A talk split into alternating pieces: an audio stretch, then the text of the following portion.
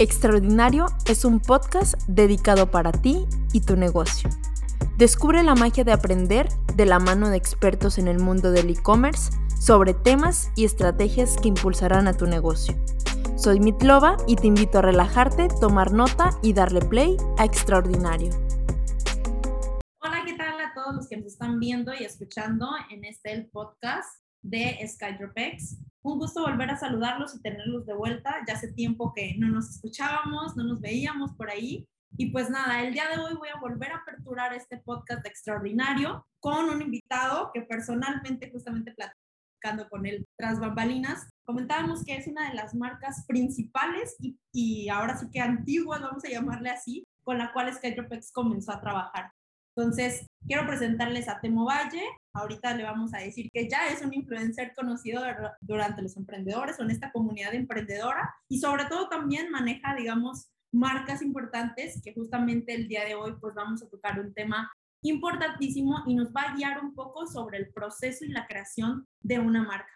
Entonces, pues nada, Temo, muchísimas gracias por aceptar nuestra invitación. Te doy la bienvenida extraordinario y nada, pues bienvenido y vamos a conversar un ratito pues acerca de las marcas. Gracias, gracias, de veras. Eh, al contrario, agradezco mucho la, la, invitación y pues un placer estar aquí contigo y con tu comunidad.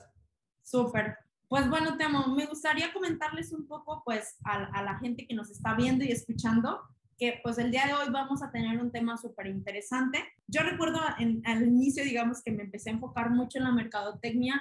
Siempre uno como emprendedor o como persona cree que la marca como es algo, eh, digamos, que se tiene que trabajar después de que se crea un emprendimiento, ¿no? Y, y, muchas veces como la gente deja, digamos, todo este proceso de creación, de darle una personificación a su marca como un proceso secundario, ¿no? Cuando muchas veces también con clientes que me ha tocado trabajar, creo que es uno de los primeros puntos que uno debe tener en la mente porque digamos que entre más crece tu negocio, va a ser la manera en que vas a comunicar toda tu propuesta de valor y sobre todo, así como marcas grandes como Amazon, Apple y demás, pues van creándose, digamos, también esta experiencia y esta personificación pues a través de todo este proceso, ¿no? Entonces, pues Temo, gracias por, por repito, gracias por haber venido al podcast y bueno, quiero que, que, el día de hoy pues platiquemos un poco acerca de cómo es ese proceso creativo para los emprendedores de una marca, ¿no? Creo que más que nadie tú, tú vas a podernos platicar muy bien sobre ese proceso que seguiste en Bold Tribe, que prácticamente fue es una de las cinco marcas que, que tienes ahorita tú trabajando y pues nada, me gustaría, digamos, que, que empezara a contarles un poco cómo es que surge esa inspiración detrás del proyecto, qué es lo primero que nace, digamos, para hacer la creación de tu marca.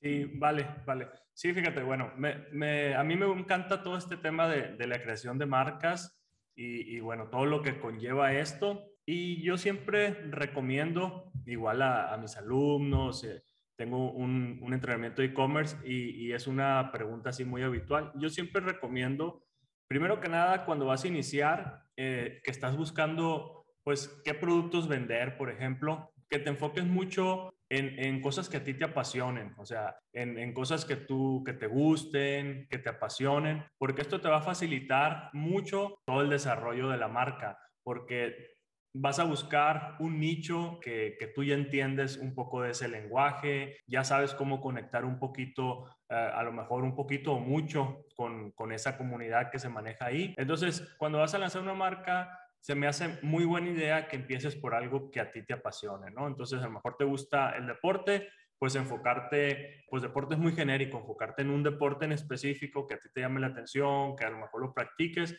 que lo entiendas y además ya uh, inconscientemente sabes todos los productos que se mueven alrededor de, ¿no? Entonces, así es como a mí me gusta empezar, la verdad me gusta desarrollar marcas con cosas donde, cosas que a mí me apasionan, ahí empiezo a analizar primero que nada. Puedes empezar una marca sin necesidad de que te vayas a enfocar en un nicho que, que entiendas o algo que a ti te apasione, pero se me, hace de un, se me hace mucho más fácil empezar así, para ir tomando experiencia. Y, y, bueno, ese es como el primer paso que hay que hacer para la creación de una marca. Súper bien. Y, y, por ejemplo, Temo, eh, respecto a eso que comentas de la inspiración y de buscar algo que te apasione, digo, muchas veces a lo mejor terminamos haciendo un emprendimiento que, que a lo mejor no, no, lo conocemos de más. ¿Qué pasa, por ejemplo, con ese tipo de, de, emprendedores que probablemente pues no les, no les apasiona eh, el emprendimiento como tal que van a desarrollar, pero al final de cuentas, digamos que pues va a ser algo que, que probablemente les va a ayudar en su economía, ¿no? Y a lo mejor en ese caso, pues hay que, hay que tomar inspiración o hay que a lo mejor buscar otro proceso creativo para agarrar esa inspiración y esa identificación de, de elementos que necesitas pues para la creación de la marca. En ese sentido, ¿qué, ¿qué, te gustaría como darle al emprendedor, decirle, por ejemplo, en ese tipo de situación, cómo es que, que, que podemos abordar, digamos, ese tema? Sí, fíjate, como te decía, no, puedes empezar una marca en, algún nicho donde que no te apasione, pero al final de cuentas, uh, el desarrollo de una marca pues conlleva mucho, conlleva su tiempo, conlleva mucho trabajo y al final de cuentas vas a estar empapado pues de, de ese tipo de productos, en ese mercado, en ese nicho, vas a pasar mucho tiempo ahí. Entonces, por eso yo digo que es muy interesante que te apasione porque lo vas a disfrutar mucho más.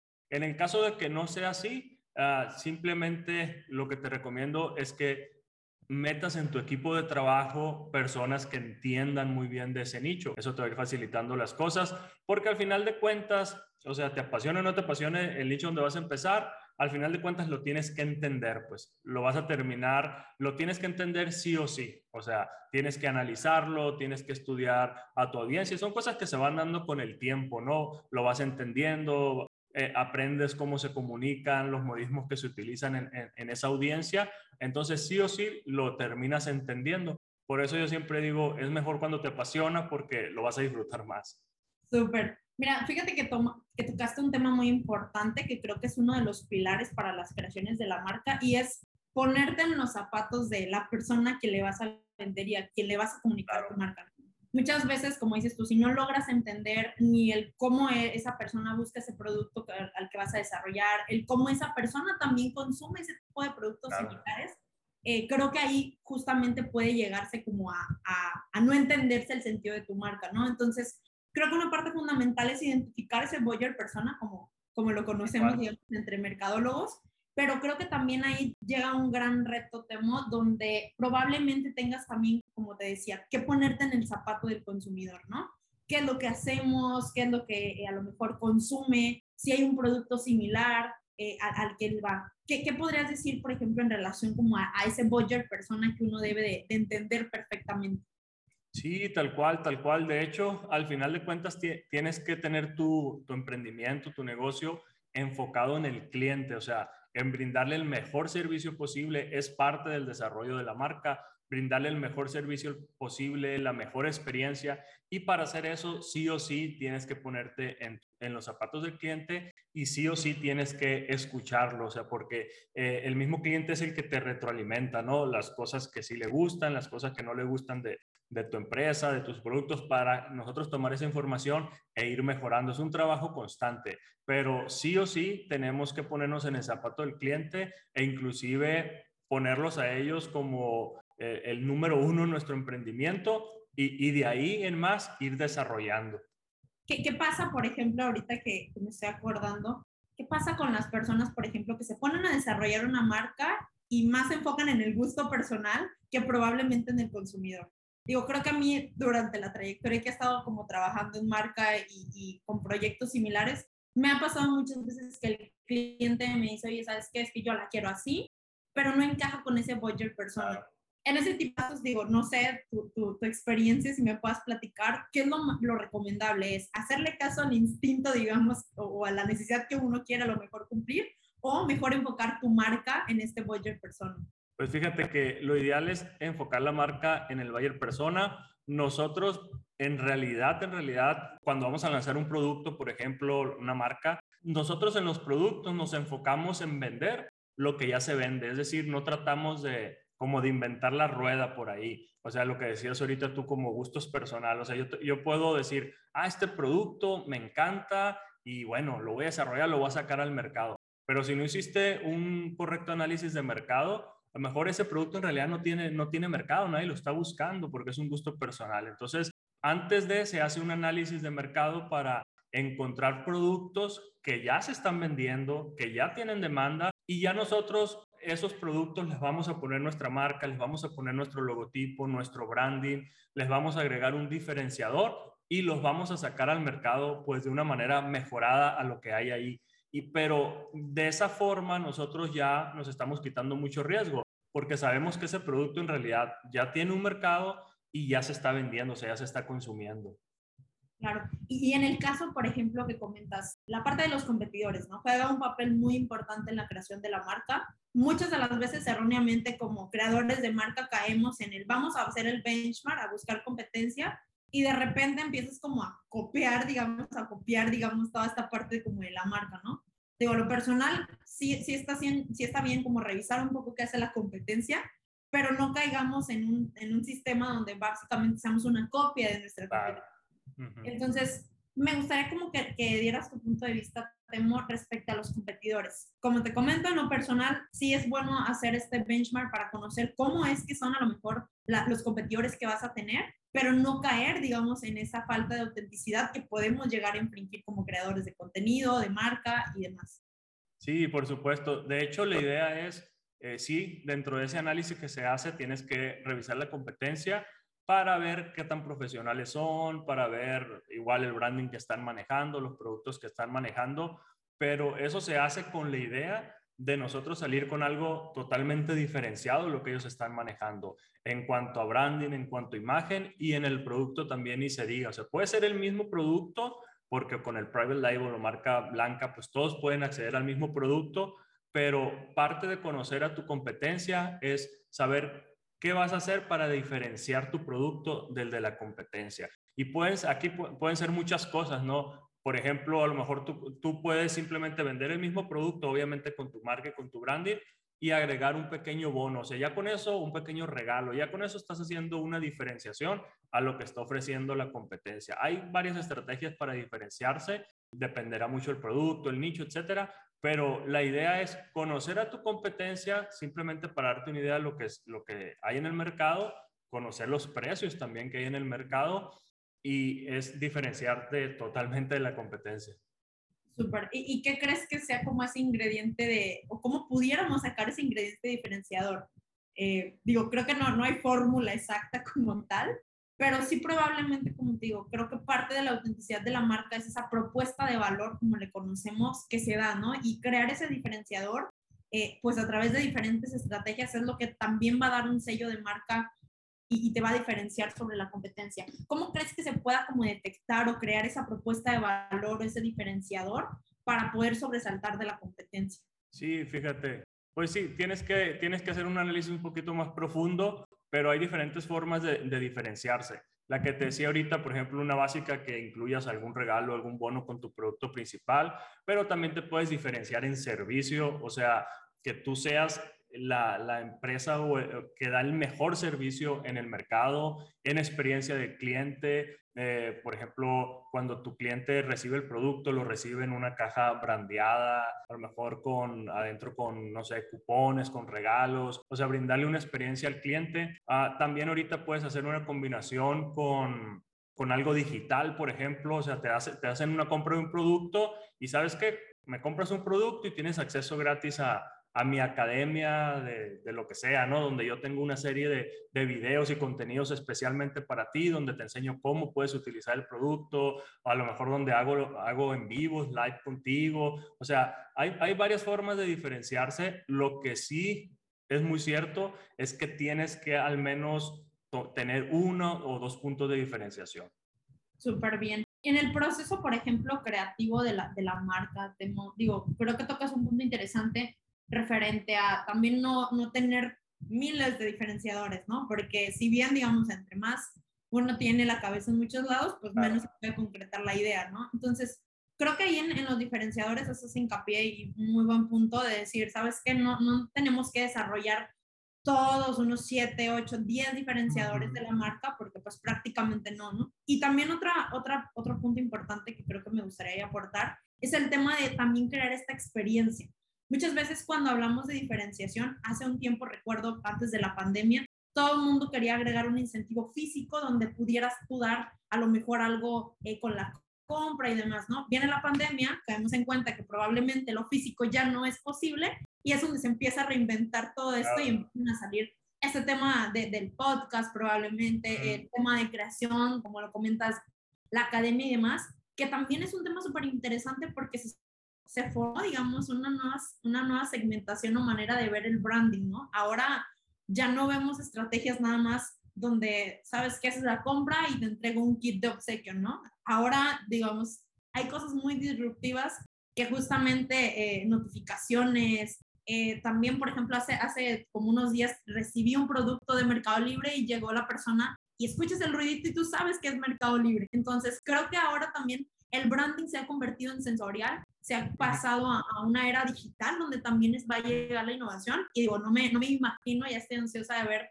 el, el universo que estamos creando, digamos, desde Facebook, cómo va a funcionar toda esa experiencia que también va a ser parte de crear el branding.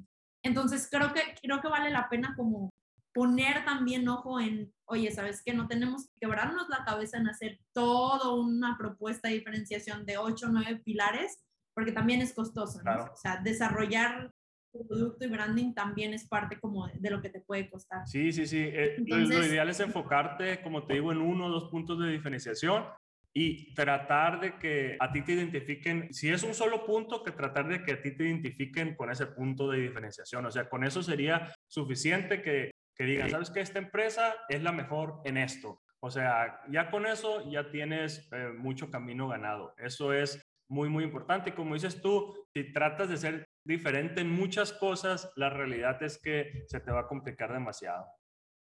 Sabemos que organizar toda tu logística de envíos puede ser complicado, desde querer encontrar el mejor precio hasta dar seguimiento a cada paquete de inicio a fin. Toma el control de tu logística con SkyDrop X. Oye, Tamoy, digo, quiero ver ya un poco basado en tu, experiencia. ¿Cómo te fue con Volt Tribe? ¿Cómo la desarrollaste? Eh, háblame más del proceso como creativo que utilizaste, con quién te juntaste, cómo nació como toda esa idea, porque creo que justamente esa misma historia que nos cuentes es la misma que probablemente van a atravesar muchísimos emprendedores. Entonces, cuéntame un poco acerca del proceso creativo, cómo nace Tribe, qué es lo que hiciste, cuántas sesiones tuviste o todo lo que nos puedas contar referente a ese proceso de creación de la marca.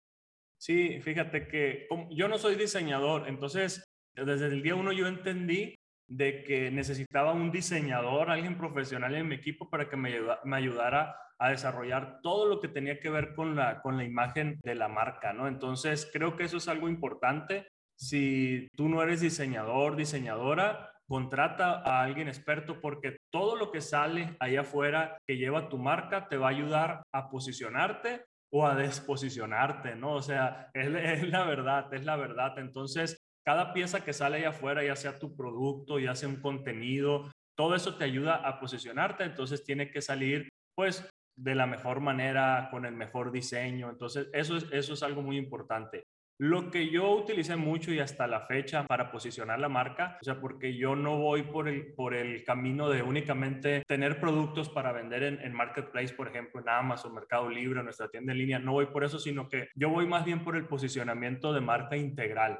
Entonces, lo que yo utilicé bastante es la creación de contenido. Creación de contenido para tu marca. Lo recomiendo muchísimo. Ábrete un canal de YouTube y empieza de manera constante, aunque sea un video a la semana, aunque sea un video a la quincena inclusive, pero que sea algo constante, creando contenido para tu marca. Hay N cantidad de contenidos que puedes crear, ¿no? Mostrar cómo se usa tu producto, mostrar las características técnicas, tu producto en uso, muchas cosas que puedes hacer pero ser muy constante en la creación de contenido, contenido, contenido largo me gusta a mí en YouTube hacerlo y ese mismo contenido lo puedes, ¿cómo se dice?, eh, partir en, pequeños, en pequeñas partes y lo vas distribuyendo en otras redes sociales. Te recomiendo Instagram, TikTok, que ahorita está muy fuerte, que puedes crecer mucho ahí. Entonces yo voy más por ese lado, o sea, desde el día uno también empecé a crear contenido para la marca porque al hacer eso empiezas a reunir una comunidad y eso es importantísimo porque al final de cuentas la comunidad es la que realmente decide si tú tienes una marca o no tienes una marca, e, es la realidad, ¿no? Y la comunidad, al final de cuentas, cuando tú sacas un producto al mercado, es la que te va a comprar ese producto. A mí no me interesa mucho, sinceramente, dónde me compren ese producto. Me interesa que lo compren pero cada quien decide dónde comprarlo, que lo compre en mi tienda en línea, que lo compre en Amazon, que lo compre en Liverpool, donde quiera comprarlo, pero yo quiero estar presente siempre en la mente de esa comunidad y eso lo logras a través de hacer contenido y cuidando la imagen, cuidando el branding.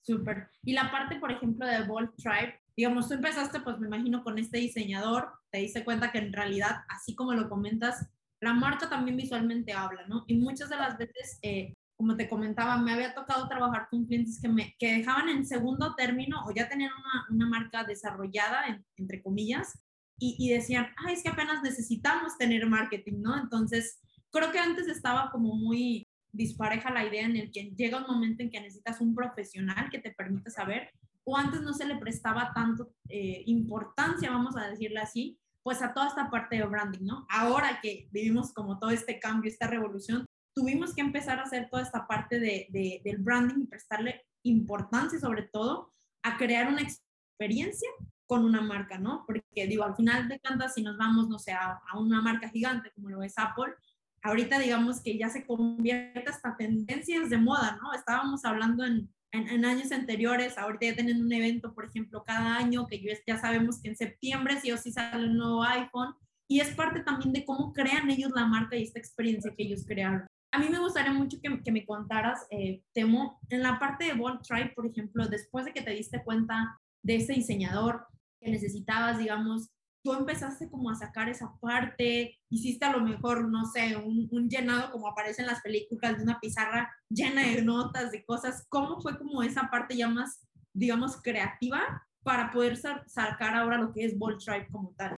Sí, sí, sí. Fíjate que la verdad que recomiendo que lo hagas sencillo, sobre todo si vas iniciando, que no te compliques bastante pero que sí entiendas que, que, la imagen de tu marca, empezando por el logotipo, el logotipo es solo una pieza de tu marca, pero empezando por el logotipo a, cualquier comunicación que saques allá afuera, eh, que lo hagas pensando en que eso te va a ayudar a posicionar tu marca.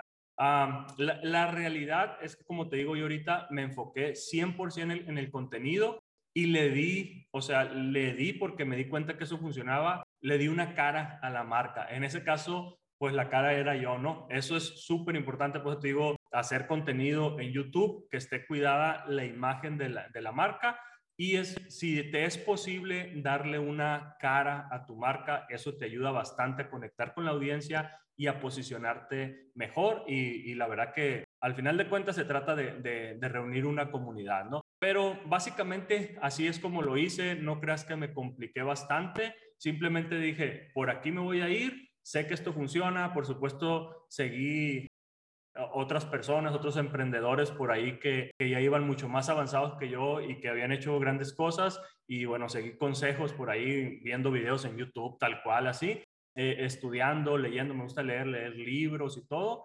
y simplemente poniendo eso a la práctica, pero no creas que algo, algo complejo. Súper, me, me, parece increíble. Y cuéntame del proceso del lanzamiento. Digo, una vez que ya cocinaste Bolt Tribe, que ya estaba, digamos, en la cacerola, ¿qué pasó después? ¿Qué, ¿Qué, hiciste para lanzarlo? Digo, si bien muchas, me ha tocado ver muchísimas marcas, digamos, buenas en este sentido, con, con un diseño fenomenal y una estructura fenomenal, pero viene la parte de la comunicación o el lanzamiento de la marca, ¿no? Que claro. es un tema fundamental y es ahí creo que donde empieza también a jugar un papel importante el marketing o este mix que le conocemos, cosas o acciones que hacer para lanzarla, ¿no? ¿Cómo te fue o cómo planteaste como este lanzamiento a Bolt Tribe y, y cómo es que recomiendas tú que se haga toda esta parte de esta difusión?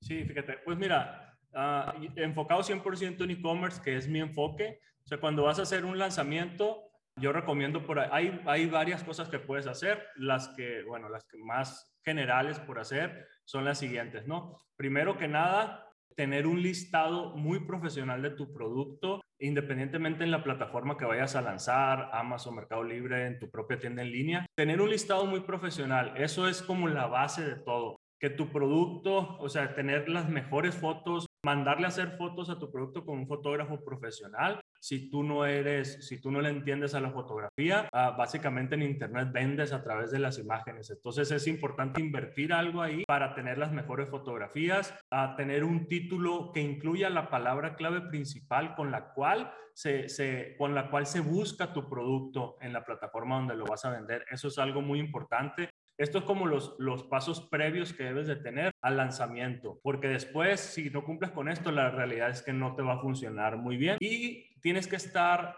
uh, tienes que tener un respaldo de un producto de muy buena calidad.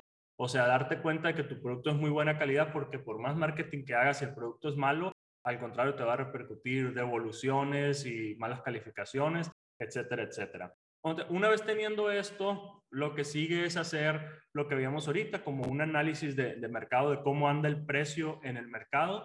Y como tú vas a lanzar el producto recién, a mí no me gusta competir por precio, me gusta competir siempre por una diferenciación. Pero como tú vas a recién lanzar, sí, dar, sí puedes bajar un poco el precio a cómo anda el mercado, porque es un producto completamente nuevo y aquí no nos interesa en un lanzamiento, no nos interesa tanto la rentabilidad. Inclusive podemos salir break-even. Lo que nos interesa es validar nuestro producto en el mercado, validar nuestra idea en el mercado. Entonces, que se empiecen a, generar ventas. Entonces, bajamos un poquito el precio para que eso empiece a suceder. Luego también las plataformas, los marketplaces te permiten hacer publicidad interna. Entonces, tienes que tener un budget eh, para publicidad, el, el, budget que sea, pero que tú digas, estos mil pesos, estos cinco mil pesos mensuales son para invertir en publicidad en este lanzamiento, ¿no? Entonces, a invertir en el, en el pay per click que te permiten los, los marketplaces también es muy interesante y, e importante para darle un empujón al producto, ¿no? Validando nuestra idea en el mercado. Y luego también podemos hacer publicidad externa, como por ejemplo Facebook Ads, también invertir ahí y llevando el tráfico pues a nuestra publicación, donde, donde sea que se encuentre. Y estos son como unos, unos puntos básicos para hacer un, un lanzamiento efectivo. Y algo sí que quiero que se quede muy, muy grabado es lo que mencioné ahorita. Aquí no nos estamos enfocando en la rentabilidad todavía, nos estamos enfocando en validar nuestra idea, a ver, a ver si realmente nuestro producto le gusta al mercado. Luego, todo esto siempre va evolucionando, ¿no? Entonces nos damos cuenta que el producto se vende, que tiene buena aceptación, ya empezamos a trabajar en rentabilidad, ya subimos el precio al precio que nosotros queremos vender ese, ese producto realmente y empezamos a hacer negociaciones, eh, por ejemplo, con nuestro proveedor. ¿Sabes qué? Ahora te voy a comprar más volumen, dame mejor precio y todo eso ya te va a impactar en, en, en la rentabilidad, ¿no? En el dinero, pero ya eso como un paso extra. Súper. Creo que tocas un punto interesante de, de, hacer branding o de hacer posicionamiento de marca, ¿no? Si bien lo que buscamos es vender, pero para vender hay que crear experiencia, ¿no? Y hay que crear, digamos, también pues ese respaldo de clientes, respaldo de ventas que pueda, como bien dijiste, validar el negocio, ¿no? Entonces, muchas de las veces buscamos que en cuanto tú crees el, el logotipo, eh, bonito, invertiste 5 mil pesos en lo que sea de tu logotipo y demás, crees que al día siguiente ya los clientes deben de caer como, como si fuera una malla, una telaraña, ¿no? Y en realidad es como lo comento, o sea, hay que hacer acciones, hay que darle también importancia a estas acciones que podamos hacer y sobre todo siempre, eh, digo, en lo personal, trato de, volvemos a lo mismo, de identificar qué consume a nivel medios o a nivel información mi usuario al que me voy a dirigir, ¿no? Muchas de las veces, no sé, ahorita que se han popularizado las redes sociales, una de las comunes cosas que uno hace es, bueno, voy a abrir mi página, ¿no? Pero ¿qué pasa si a lo mejor tu consumidor no está en una página de una red social? ¿Qué pasa si a lo mejor está trabajando 24 horas en una fábrica donde probablemente ni siquiera tiene tiempo de ver redes sociales, ¿no? Entonces yo quisiera, eh, Temo, como que me comentaras ahora un poco como de ese mix, esa selección de, de canales, ¿no? ¿Cómo, ¿Cómo elijo mis canales correctos para saber en dónde comunicar mi marca? Creo que es un tema muy, muy relevante que, que tocar, digamos, al momento de generar esa estrategia de lanzamiento, porque volvemos a lo mismo, ¿no? Hay que enfocarnos en quién nos va a ver y cómo nos ve esa persona. Eh, digo, yo creo que, que partiendo de, de, esto que decías de, de Bold Tribe, o sea, creo que te diste cuenta probablemente que la parte de crear contenido en YouTube iba a ser una parte donde tus consumidores iban a estar, ¿no? Entonces, sí me gustaría como que me contaras un poco de cómo caíste en cuenta esta, digamos, a esta, a esta obviedad que a lo mejor se ve ahorita de que era necesario hacer contenido. Sí, sí, claro que sí. Eh, pues mira, en realidad todo parte, así como un pasito antes, desde que eliges el nicho de mercado donde tú vas a, donde tú vas a querer trabajar o lanzar tus productos o lanzar tu marca. Eso es un, es un paso muy importante. De hecho, es como el paso más importante en todo, en todo este proceso, o sea, encontrar los productos que quieres lanzar o el producto que quieres lanzar, lo que implica ir a, irte a trabajar en un nicho de mercado. Entonces yo recomiendo que trabajemos, iniciemos no con nichos amplios, sino con subnichos. O sea, eso es muy importante. Entre más láser vayas, es más fácil posicionar una marca, es más fácil hacer un branding, es más fácil volverte la autoridad en ese subnicho de mercado, ¿no? Que, que, en un nicho muy grande, ¿no? Por ejemplo, como lo decía ahorita, por ejemplo, eh, no sé, el, fitness es un nicho gigantesco, ¿no? si quieres competir en fitness, hay grandes players ahí donde se te va a hacer imposible pero te puedes ir a uno muy específico, como yo lo hice con Ball Track, CrossFit en este caso, y, bueno, ya voy muy específico y digo, aquí yo sí, aquí yo sí puedo volverme una autoridad en este subnicho así muy específico, y de ahí, ya cuando dominas ese nicho, pues ya te puedes ir expandiendo a otros, pero hay que partir como de lo menos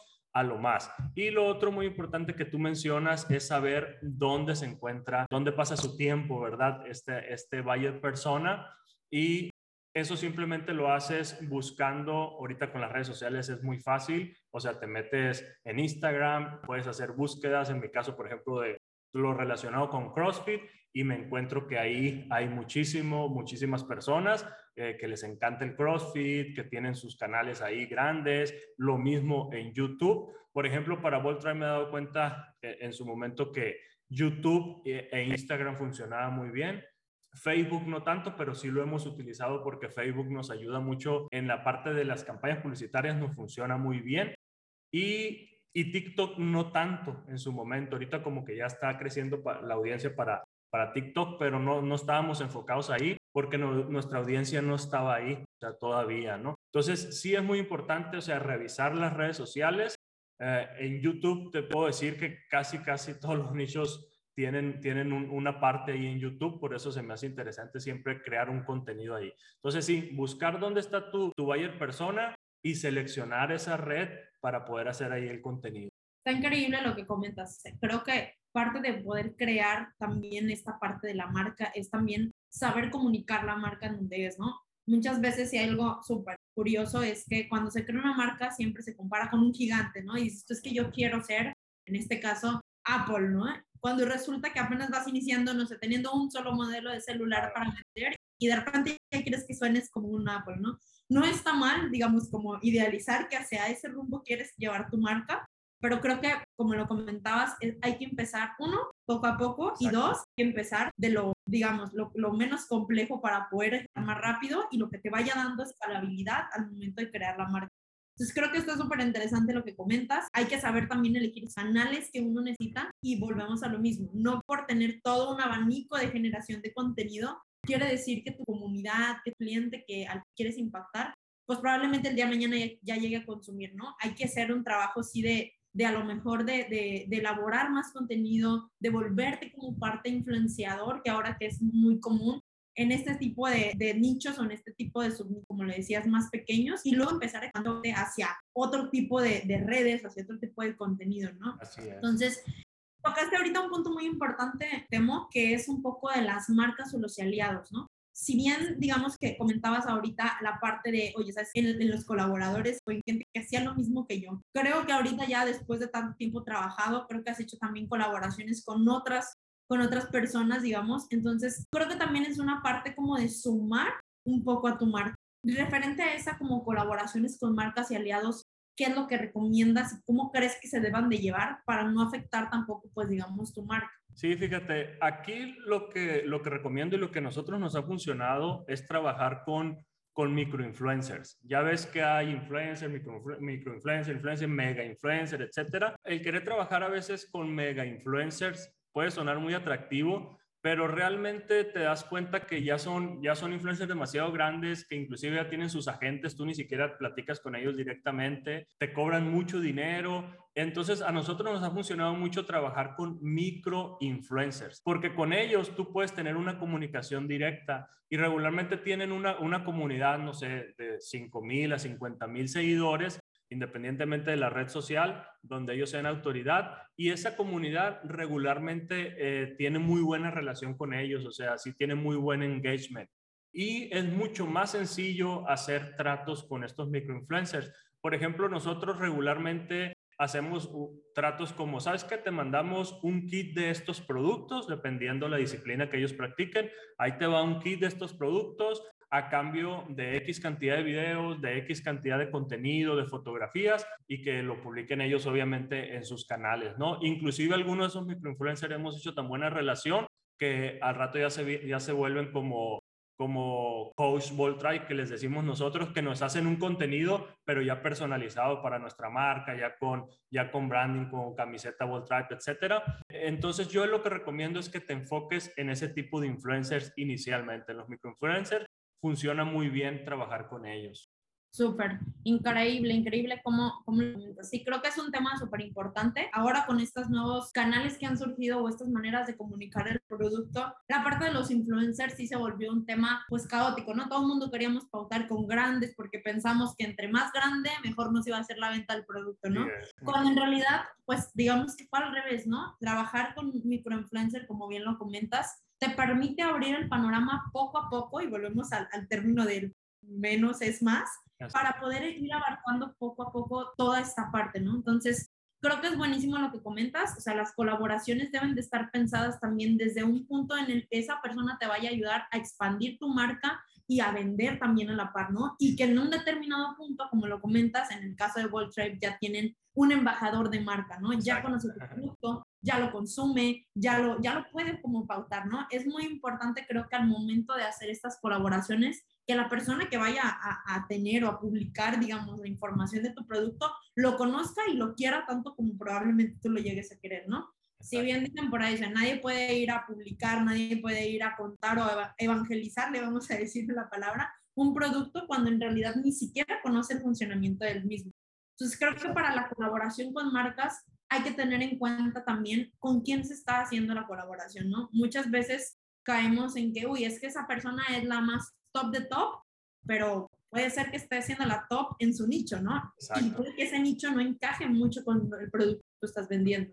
Entonces, creo que hay que saber seleccionar justamente qué aliados son importantes y también el cómo tienes que llevar ese relacionamiento con los aliados, que es como tú lo dices, llega un momento en que la persona se vuelve un embajador de tu marca, pero para eso hay que ir alimentándolo y hay que irle dando herramientas y cosas que puedan ayudar a crear. Sí, sí, y al final de cuentas estás, pues estás, trabajando con, pues estás relacionándote con personas, te vas a dar cuenta que hay unos influencers que son muy profesionales, que cumplen todo lo que se acordó, hay otros de que no, y eso es parte, de, es parte del juego, como se dice, es parte de los negocios, o sea, son personas y algunos son profesionales, otros no son profesionales, pero solamente así vas a ir haciendo esas alianzas a largo plazo que van a ser de mucho beneficio para, para, tu, para tu marca, para tu negocio. La realidad es que nosotros siempre estamos viendo las cosas a largo plazo. Cuando hacemos una colaboración con algún influencer, no es que le estemos exigiendo ventas inmediatas, nada de eso. Nosotros lo vemos más bien, ese tipo de colaboraciones para posicionamiento de marca, para que es, esa audiencia que no nos conocía nos conozca y se dé una vuelta por nuestra tienda en línea, por nuestros productos y ya nosotros, si hacemos todas las cosas bien, pues cerraremos ventas, ¿no? Pero nos interesa más bien trabajar con esos influencers para posicionar nuestra marca en audiencias a las que no hemos tenido acceso aún. Súper bien, me parece increíble lo que comentas eh, respecto a esas colaboraciones. Y bueno, ya para, para terminar un poco y para cerrar, digamos, este episodio, me gustaría, digamos, ahora sí que nos cuentes o les des estas recomendaciones finales a nuestra audiencia y que demos un pequeño como repaso ya de los puntos que, que hemos estado hablando, justamente para que el emprendedor pues ya se lleve a práctica todo esto que estuvimos platicando. Entonces, pues nada, me gustaría antes de que, de que ya cerremos el podcast, agradecerte nuevamente, Temo, por aceptar nuestra invitación. Creo que por ahí vamos a estar colaborando con más. Sin duda está padrísimo conocer a nuestros clientes también, estar platicando con gente con la, como comentábamos al inicio, tuvimos una relación muy cercana desde un inicio y nada, ver ahora tu emprendimiento en cómo está, la verdad es que también es una súper alegría para SkyDropX porque vemos que pues estamos colaborando muy bien con ustedes. Entonces, para finalizar ya nuestro podcast, me gustaría, temo que pues le dieras ya las últimas recomendaciones a la audiencia que nos está escuchando y pues nada, un gusto volver a, tener este contacto contigo. Y pues digo, ya cerramos con los puntos de vista que puedas aportarnos para el tema. Y, y pues nada, te muchísimas gracias por todo. No, no, gracias a ti, Mitzi, muchas gracias.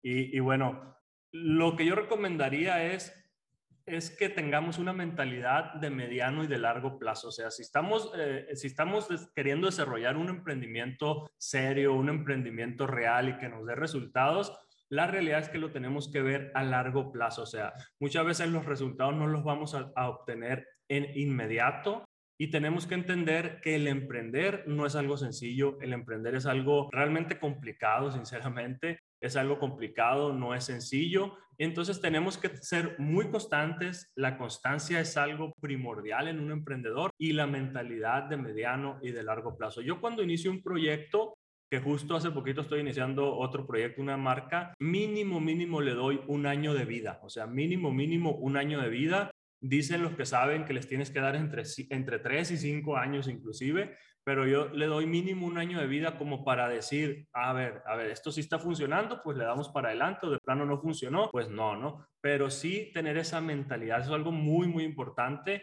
y ser muy constantes, no querer construir todo desde el primer día. El, desarrollar un emprendimiento, el desarrollar una marca es algo muy evolutivo. Cada día tienes que ir haciendo algo, cada día tienes que ir dando un pasito y al final del mes te vas a dar cuenta que avanzaste bastante, al final de un año te vas a dar cuenta que, que avanzaste bastante, te vas a enfrentar a problemas, sí o sí te vas a enfrentar a problemas, pero si tú tienes esa mentalidad de largo plazo, pues sabes que esos problemas son pasajeros, ¿no? Y vas a aprender mucho de ellos. Entonces, cerraría con eso, ser muy constantes tiene que ser una cualidad muy importante en un emprendedor y una mentalidad de largo plazo. Increíble, increíble tema todo lo que nos cuentas me da muchísimo gusto que, que, podamos compartir este tipo de espacios, sobre todo para las personas, digamos, que están emprendiendo, que van a iniciar o que tienen la mentalidad de iniciar. Está buenísimo escuchar este tipo de contenido porque al final te da, digamos, cosas prácticas, digamos, que probablemente eh, tengamos que, que, buscar o googlear en Internet, ¿no? Ahora, digamos, el contenido, la información está completamente todo en Internet. Y nada, escuchar este tipo de podcast, escuchar este tipo de información, creo que te da bastante panorama para poder saber qué es lo que tienes que hacer en tu emprendimiento. Entonces, nuevamente, Temo, agradezco muchísimo el estar aquí. Muchísimas gracias por compartir también contigo y con toda la audiencia esta información relevante. Te deseo el mayor de los éxitos en esta nueva marca que estás iniciando.